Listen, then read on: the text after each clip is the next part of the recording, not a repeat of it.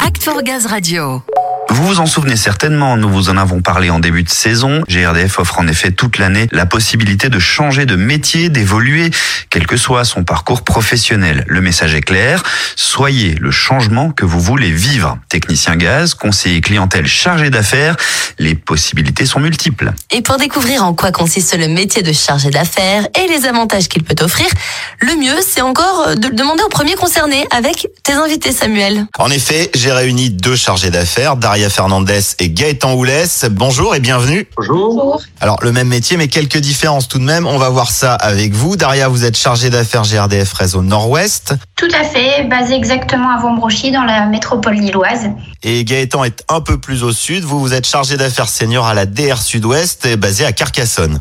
Exactement, Carcassonne. Alors, pas la même région ni le même climat, mais exactement le même rôle. Pour commencer dans les grandes lignes, on peut déjà le présenter, ce métier. Quel est votre rôle au sein de GRDF le métier de chargé d'affaires consiste surtout euh, à la relation client qu'on rencontre. En fait, on suit les travaux gaz pour accorder le client. Et il faut savoir qu'on suit euh, plusieurs chantiers, donc euh, du neuf avec des clients nouveaux devant nous, mais aussi du renouvellement de réseau et de temps en temps la suppression.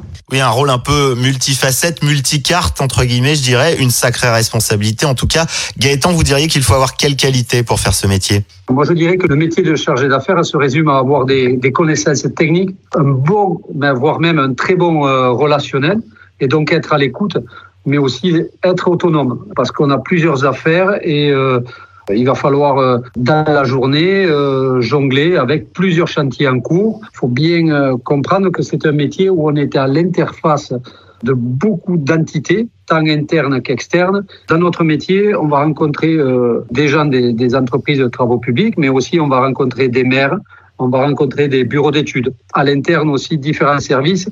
Donc il faut être très caméléon. Daria, vous êtes caméléon, vous aussi? J'essaye, j'essaye. Ah, il faut être capable de s'adapter. Vous êtes sur les chantiers pour le suivi, mais vous êtes aussi le contact direct du client. Ah, tout à fait. Bah, en fait, on est le visage de GRDF par rapport au client.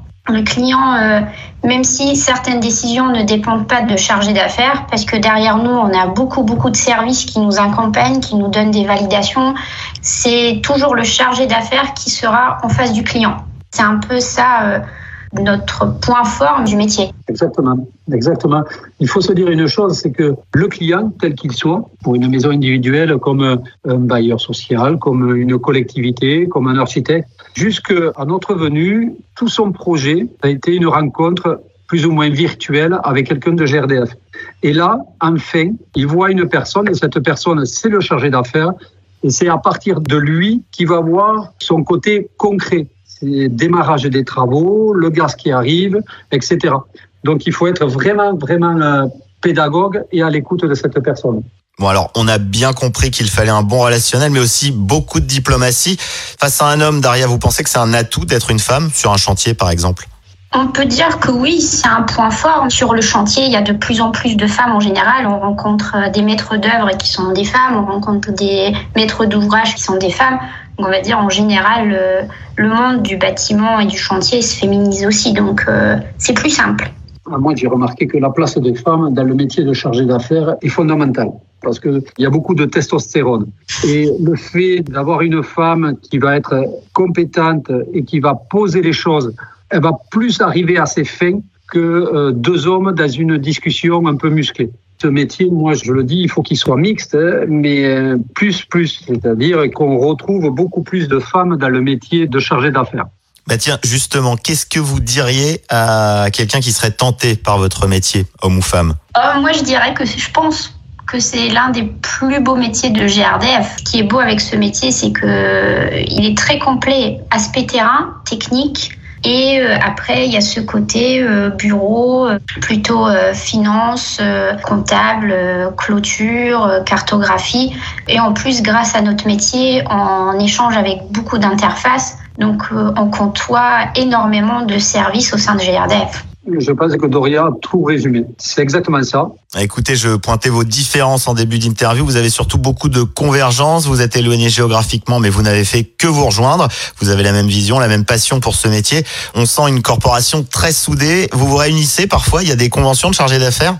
Il y a une académie. Il y a une académie des chargés d'affaires, mais si Doria euh, veut voir un peu plus de soleil, je l'invite à postuler euh, sur Méditerranée. Euh, Il y a des postes sur Montpellier. Ah bah dis donc, c'est bon à savoir. Va sur la bourse de l'emploi, a un et euh, faut y aller. Bah voilà, très bien. Je vais préciser quand même que tout le monde peut y aller. Ça vaut le coup de se renseigner. Merci beaucoup Daria. Merci Gaëtan. Merci à vous. Merci Samuel, à bientôt. Et comme l'a si justement proposé Gaëtan, le métier de chargé d'affaires, s'il vous tente, eh bien allez jeter un œil sur la bourse de l'emploi.